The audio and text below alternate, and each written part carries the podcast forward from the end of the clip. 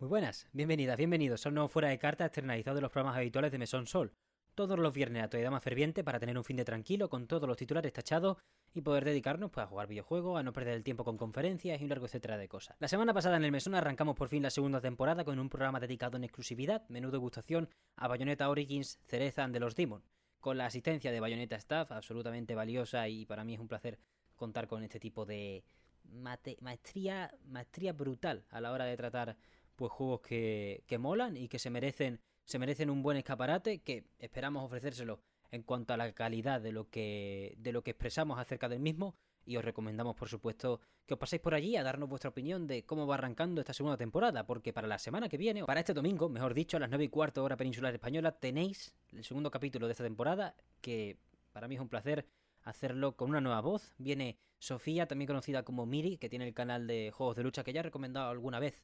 Eh, no sé si desde lo fuera de carta o desde los programas de Mesón Sol, pero Miri FGC, FGC, para que lo tengáis, lo tendréis otra vez en la descripción, como lo habéis tenido alguna vez. Ha venido, ha aceptado venir al mesón para hablar sobre el 25 aniversario de Guilty Gear, que fue, que es este año, por el segundo aniversario de Guilty Gear Strive, que es el 21, si no recuerdo mal, y sobre el lanzamiento de Asuka como celebración de ese 25 aniversario y como rúbrica más brillante al recorrido de Guilty Gear hasta el momento. Por supuesto, tenemos optimismo sobre el futuro y hablamos de no solo de Guilty Gear, sino de toda la industria de los juegos de lucha, más o menos desde ese optimismo y esas ganas de ver más y mejor. Os esperamos este domingo para celebrar la grandeza de uno de nuestros juegos de lucha favoritos de ambas personas que participamos en el programa.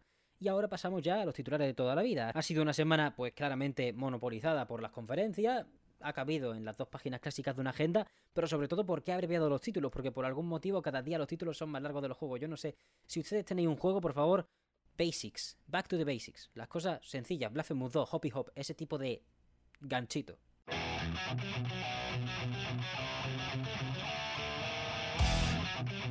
Fuera de cartas, tenemos en primer lugar el Summer Game Fest de esta semana, otro evento por parte de GeoKill excesivamente largo y complicado de disfrutar al fallar de nuevo en representar la diversidad que hace grande esta industria a favor de pastos publicitarios de dudoso éxito más allá del financiero particular. Aún así, aquí os dejamos sus fechas y novedades destacadas para ahorraros el mar trago, que fueron dos horas bastante duras. Con fecha definitiva tenemos Rendan para el 25 de julio, el 28 de julio tendremos la fecha de la beta de Path of Exile 2, Under the Wave saldrá el 29 de agosto, Fae Farm el 8 de septiembre, Lights of P con una demo que ya ha salido y con su fecha para el 19 de septiembre en la plataforma de nueva generación Game Pass y PC. Al día siguiente, el 20 de septiembre, tenemos el Early Access de Witchfire y Party Animals. Un mes más tarde, el 20 de octubre, tenemos Marvel's Spider-Man 2, que por fin deja su fecha tras quedarse como callado en el PlayStation Showcase de hace relativamente poco. La Dragon Gaiden de Man Who This Name se coloca el 9 de noviembre, bastante interesante. Y la última fecha concreta es Prince of Persia de los Crown, un Metroidvania de Prince of Persia para el 18 de enero de 2024. En la nebulosa de ventanita más o menos tenemos Crossfire Sierra Squad para agosto, Sonic Superstars que cuenta con su diseñador original Naoto Oshima para otoño de 2023, Warhammer 40.000 Space Marine 2 para invierno de este mismo año, Final Fantasy VII Rebirth para principios de 2024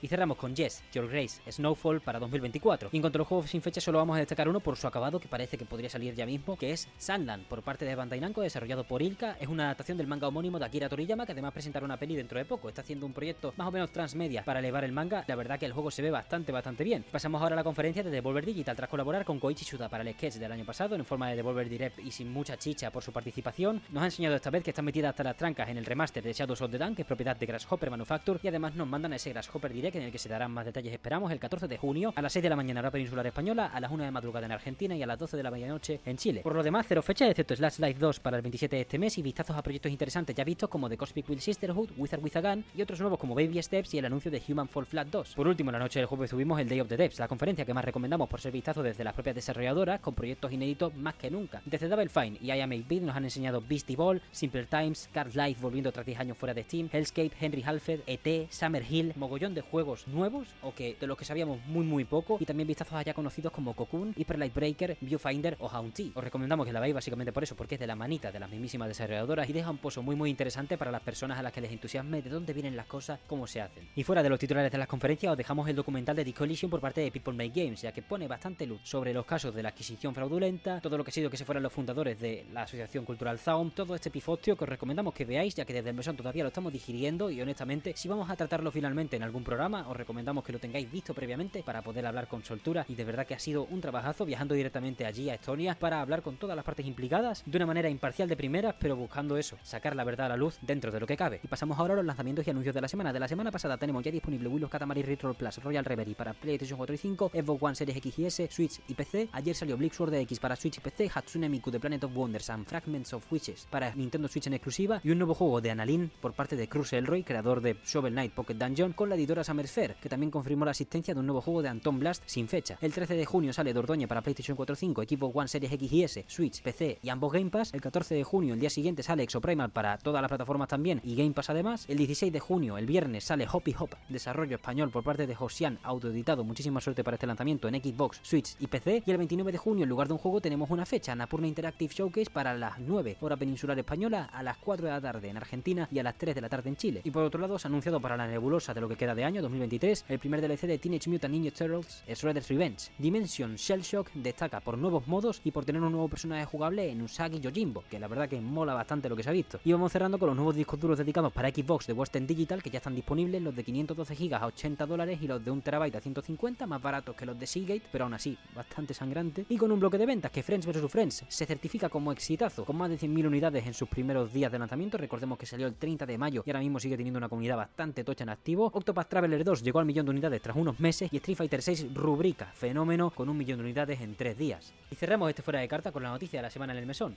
Blasphemous 2 por fin tiene fecha oficial. Tras un tráiler en el Summer of Gaming de IGN, que ya no sé en qué marco está esto, pero es la previa al Summer Game Fest, aunque todo incluye todo en sí mismo, es como una muñeca rusa, pero eso no importa, lo importante es que The Game Kitchen vio esta oportunidad para subir un tráiler otra vez precioso a un nivel de acabado brutal como el primero de Blasphemous 2, como mucho de Blasphemous original, sino todos, así que nos dejaron esa fecha que es el 24 de agosto, cuatro días antes de mi cumpleaños, me viene que ni pintado para hacerme un autorregalo, así que simplemente estad atentas, ponedlo en vuestro calendario, 24 de agosto va a ser un día estelar, no suelen salir grandísimos juegos en agosto, este año está bastante petado, con Baldur's Gate 3, Sea of Stars y, y otras cosillas, pero Blasphemous 2 es el que hay que coger, yo lo tengo bastante claro. Y hasta aquí, el fuera de carta de esta semana. Muchísimas gracias por seguir estos boletines de actualidad. Espero que os sean de utilidad y que sigáis eh, apoyándolo. Muchísimas gracias por todo, de verdad. También por el apoyo al primer programa de la segunda temporada de Mesón Sol. Y nada, esperamos veros en ese lanzamiento de Blasphemous 2, que seguro que va a ser un juego estelar. Y vaya, cualquier comentario acerca de titulares que nos hayamos saltado, juegos que vaya a jugar este fin de semana, juegos del Summer Game Fest que no hemos destacado, que creéis que deberíamos destacar, fechas que nos hayamos podido pasar. Cualquier comentario es del más grande valor y lo podéis lanzar a través de cualquiera de las vías oficiales. Ya sabéis que estamos en TikTok, Twitter, Instagram, los comentarios de Spotify, los comentarios de YouTube, siempre con el radar puesto para cualquier tipo de arenga, comentario o sugerencia. También podéis acompañarlos de un poquito de Bill Metal si es lo que creéis que merecemos, ya que tenemos un cofre abierto, coffee.com barra mesonsol para acercaros a la hucha. Y solo me queda agradeceros vuestra presencia una semana más, un viernes más, y deciros que nos vemos este fin de, el domingo a las 9 y cuarto hora peninsular española, con un nuevo programa con Miri sobre Guilty Gear, con este 25 aniversario y con una oportunidad de oro para hablar sobre juegos de lucha con una persona extremadamente entendida y de una calidad humana de 100 y el viernes que viene con un nuevo fuera de carta. Ya, eso como siempre, en solitario. Muchísimas gracias por todo, una vez más, y nos vemos este domingo.